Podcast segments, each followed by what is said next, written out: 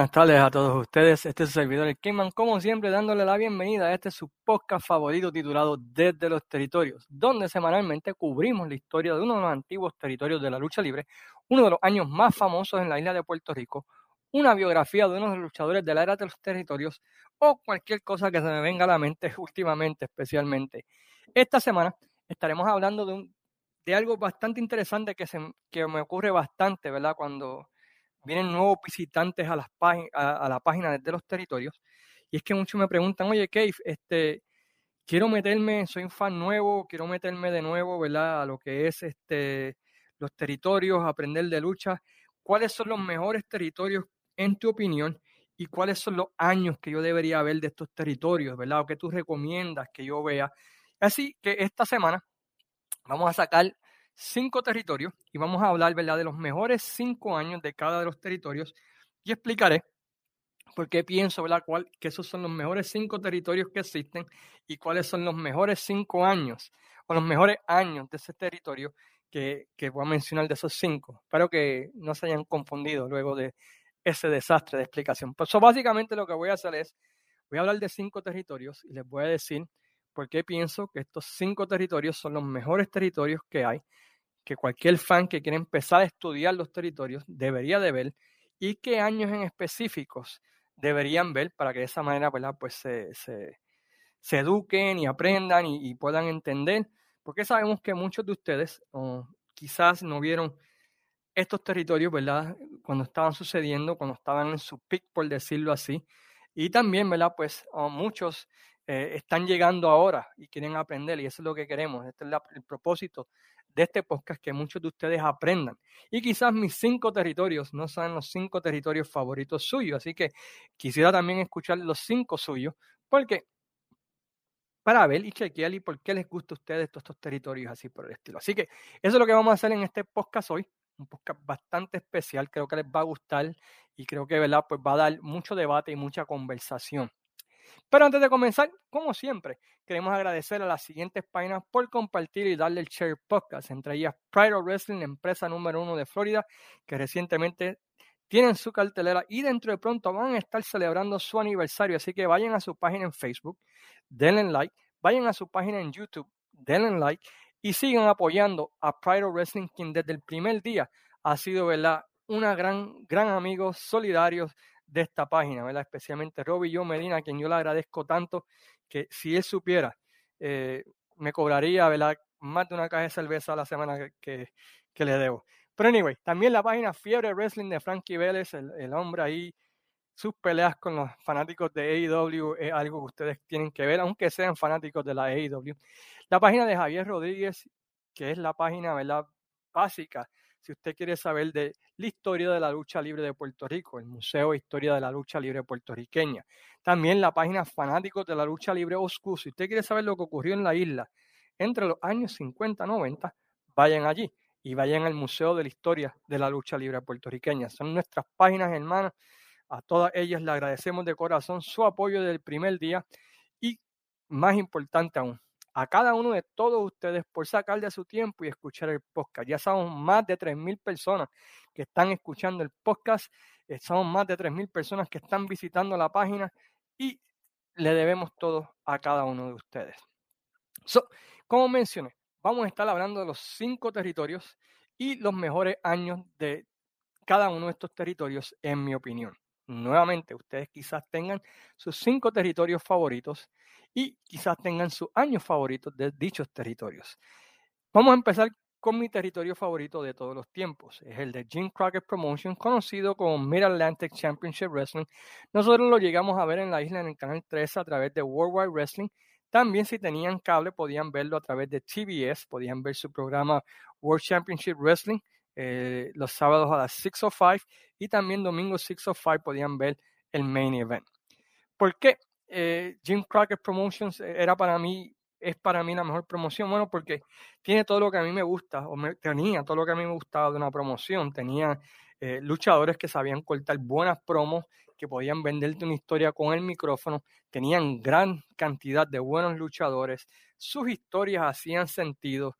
No te faltaban el respeto, ah, había sangre, había un poquito de todo, lucha científica, Eh, la calidad de luchadores que habían en el territorio era increíble. Estamos hablando de Ric Flair, Roddy Piper, los hermanos Briscoe, Ricky Steamboat, Jay Blood, Wahoo McDaniel, Magnum TA, Dusty Rose, los Road Warriors. Eh, estamos hablando también de los Rock and Roll Express, los Midnight Express. Estamos hablando también de Ronnie Garvin, Wahoo McDaniel, Jimmy Garvin.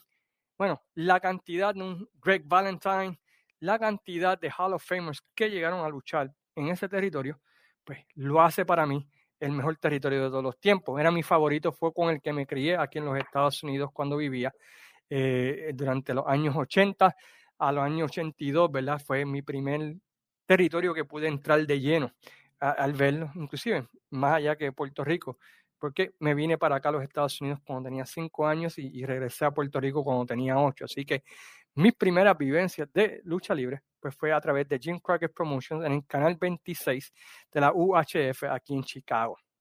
¿Cuáles son los mejores años de Jim Crockett Promotions? Para mí, sin lugar a dudas, eh, tengo que decir el año 1983.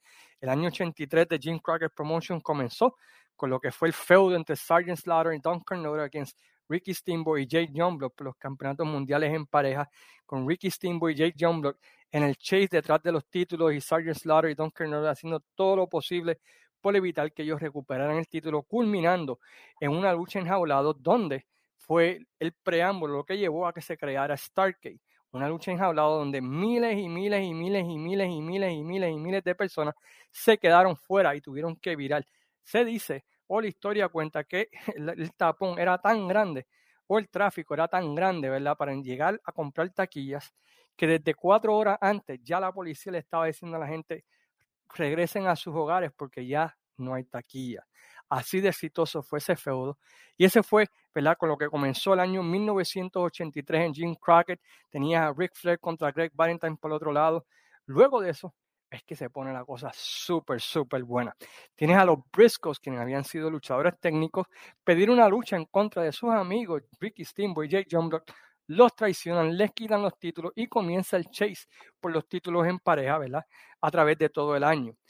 Ric Flair pierde el título frente a Harley Race y Harley Race promete que jamás y nunca va a regresar a luchar en North Carolina o en el territorio de Mid-Atlantic, que si Ric Flair quiere una revancha o una oportunidad, tenía que viajar al territorio de San Luis o Kansas City o cualquier otra parte del mundo, pero que él no iba a regresar a las Carolinas. No solamente eso, pero Harley Race le pone una recompensa de 25 mil dólares por la cabeza de Ric Flair para que éste no pueda retarlo por el campeonato mundial en parejas. Y esto lleva, ¿verdad? Pues que Ric Flair tenga que cuidar su espalda hasta que de repente dos personas que eran su amigo, Cowboy Bob Orton, el papá de Randy Orton, y Dick Slater, lo traicionan, le rompen el cuello y Ric Flair quizás se tenga que retirar.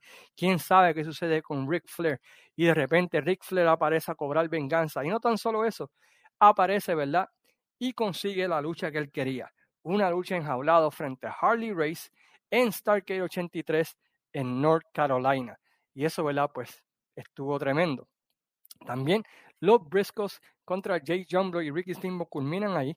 También aparece la figura, ¿verdad? De, ¿De quién aparece ahí? Oh, aparece también la figura de Roddy Piper y Greg Valentine batallando por el campeonato de los Estados Unidos en todo tipo de lucha, todo tipo de estipulación, que culmina en una lucha eh, encadenados en Starcade 83. No tan solo eso, pero también está la figura de Jimmy Valiant, que en ese tiempo estaba super over y pierde frente a Great Kabuki una lucha donde se tenía que retirar.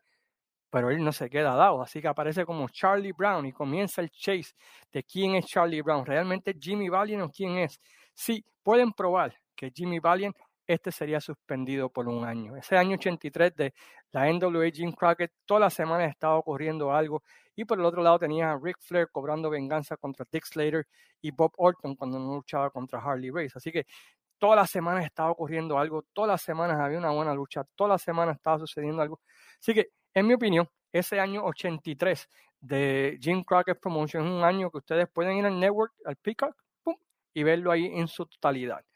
El otro año bueno de ellos se podría decir que es desde marzo del 85 hasta agosto del 87. ¿Qué sucedió en el 85? Pues aparece la figura de Dusty Rose, tienes Dusty Rose contra Tolly Blanchard, tienes Magnum TA contra Wahoo McDaniel por el campeonato de Estados Unidos, después tienes a Dusty Rose contra Ric Flair, la formación de los Four Horsemen, tienes Magnum TA contra Tolly Blanchard, tienes a los Rock and Roll Express contra los rusos, tienes a, ¿qué más? Este Rock and Roll Express y Midnight Express, tienes a los Road Warriors contra los rusos, y ahí fue donde lo llegamos a conocer en Puerto Rico, ¿verdad? Durante esos años, de marzo del 85 a agosto del 87, que es cuando se acaban los War Games y, y se acaba el Great American Bash, ese periodo, top notch, eh, no había una promoción en el mundo que tocara a Jim Crockett Promotions, en mi opinión. La segunda federación o el segundo territorio que tengo que recomendar, y es, pues a mí me encantan las historias, todos saben que eso es lo que a mí me motiva, las promos, y no hay ninguna promoción que haga eso que Memphis. Memphis es ese territorio pequeño que semana tras semana eh, establecía récord de asistencia con historias increíbles que fueron copiadas y muchas veces imitadas alrededor del mundo de, la lucha libre.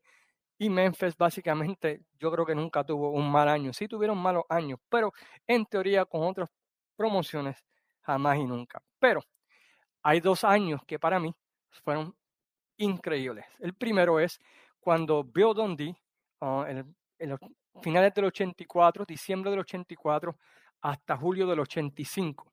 En, ese tiempo, pues um, Jerry Lawler y Bill Dundee luchan en una lucha donde el perdedor tenía que irse del territorio. Todo el mundo esperaba que iba a ganar, ¿verdad? Nada más y nada menos que Jerry Lawler, pero no fue así. Pierde Jerry Lawler y se queda Bill Dundee y Buddy Landeo con el territorio. Y ahí comienza The Buddy and Bill Show y todas las semanas tú los ves en televisión con una mesa de comentaristas, una de las cosas más brutales que ustedes van a ver, insultando luchadores, dándole pelas a todo el mundo. Dutch Mantel en ese tiempo aparece en el territorio y se va, ¿verdad? Como ese baby face detrás de ellos. Finalmente, eh, luego de varios meses de Bill Dundee y Buddy Landeo cometen el pecado de darle una bofetada a Lance Rosso, quien nunca había sido golpeado en la historia de Memphis, y eso lleva, ¿verdad? Pues a que el promotor eh, de la federación traiga a Jerry Lawler de vuelta y se forme Revolú entre Jerry Lawler y Dutch Manteo contra Buddy Landeo y Bill Dundee, donde tienen un Texas Dead Match con 37 caídas, una de las cosas más brutales que van a ver, y termina en otro loser leaves town entre Jerry Lawler y Bill Dundee, que es una cosa hermosa, es una de las mejores luchas épicas que ustedes van a poder ver. ese, ese periodo de diciembre del 84 a julio del 85 es beautiful, man. It's just beautiful.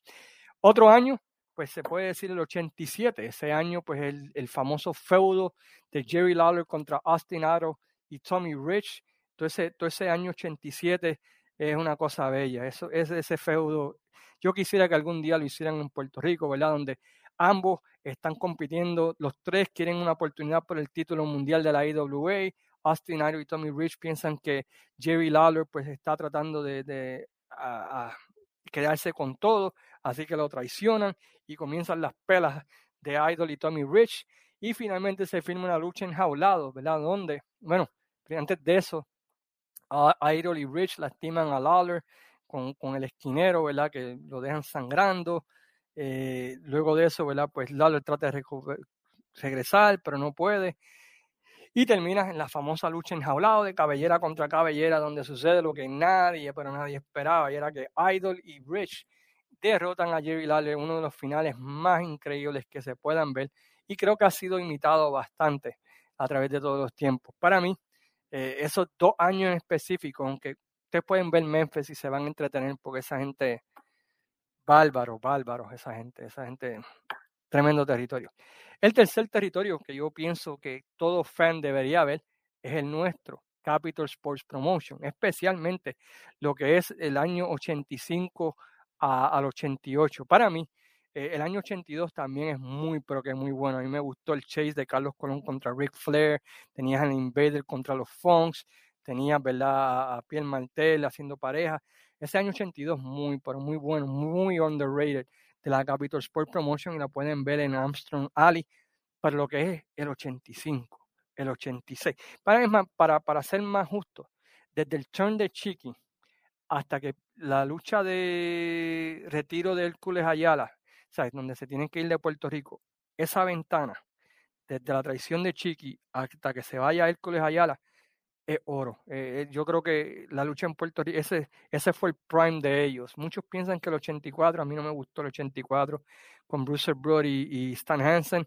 Para mí fue ese, ese periodo entre la traición de, de, Chiqui al, retiro de, de Hércules Ayala, para mí, el mejor tiempo. So, vamos a decir diciembre del 85 a enero del 89, ese periodo ahí, es lo que yo digo, ¿verdad? Que son la cápsula, ¿verdad? De lo que fue Capital Sports Promotion. Tuvieron buenos años, ¿verdad? En el 85 fue un buen año, el aniversario, con Abdullah de Butcher contra Carlos Colón, eh, en el 89 con Steve Strong, pero los prime years, los years que todo el mundo debería escuchar, o debería ver, y están toditos en Armstrong Alley, que es lo más chévere todavía. Puedes ver el show de la mañana, el show de domingo, el show de la, de la noche, el show en inglés, puedes ver todo lo que estaba ocurriendo en la Capital Sports Promotion durante ese tiempo. Ese, oh man, so good, man. Eh, tú ves eso y miras lo que es ahora y, te da hasta, te da hasta pena, man, porque es que es increíble. eso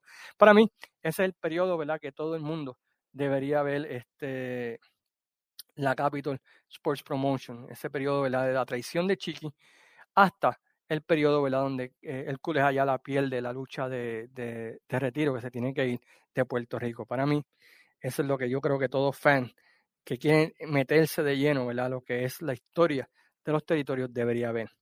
El cuarto territorio eh, que recomiendo, y es por la manera lógica de presentar, por la manera eh, con sentido este, que presentan eh, la lucha, es Smoky Mountain Championship Wrestling de Jim Cornette, que corrió del año 91 al 94, más o menos, 95 por decirlo así, aunque ese año 95, eh, pues, ¿verdad? pues ya estaban más asociados con la WWF que nada. Pero Smoky Mountains es una de esas promociones que lo que sucede en el episodio 1 hace sentido en el episodio 10. La historia comienza ahí y va desarrollándose y explota en el episodio 10 y tienes el payoff más adelante. Fue donde primero pudimos ver un, un three-way o una lucha. De, de, tres grupos, una lucha en pareja, los feudos de Rock and Roll Express contra Heavenly Bodies, los Heavenly Bodies contra los Gangsters, Rock and Roll Express contra los Gangsters, eh, Tracy Smothers contra,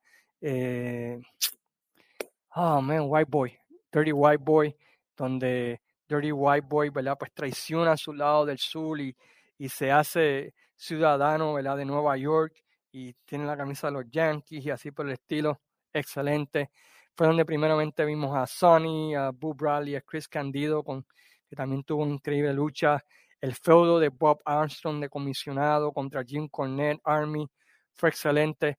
Eh, ese periodo de 91-94, en cuanto a, televisión episódica, donde todo lo que tú veías tenía sentido para la otra semana, para mí Smoky Mountains lo hace, ¿verdad? La, número cuatro, en mi opinión, este, en cuanto a, promociones de lucha se refiere. Ese es mi cuarto territorio que recomiendo, ¿verdad? Para todos fans.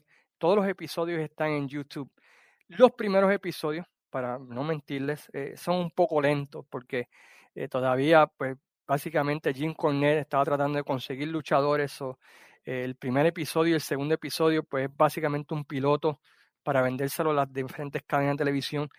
Pero luego de eso, comienza y explota todo y good. No se van a arrepentir.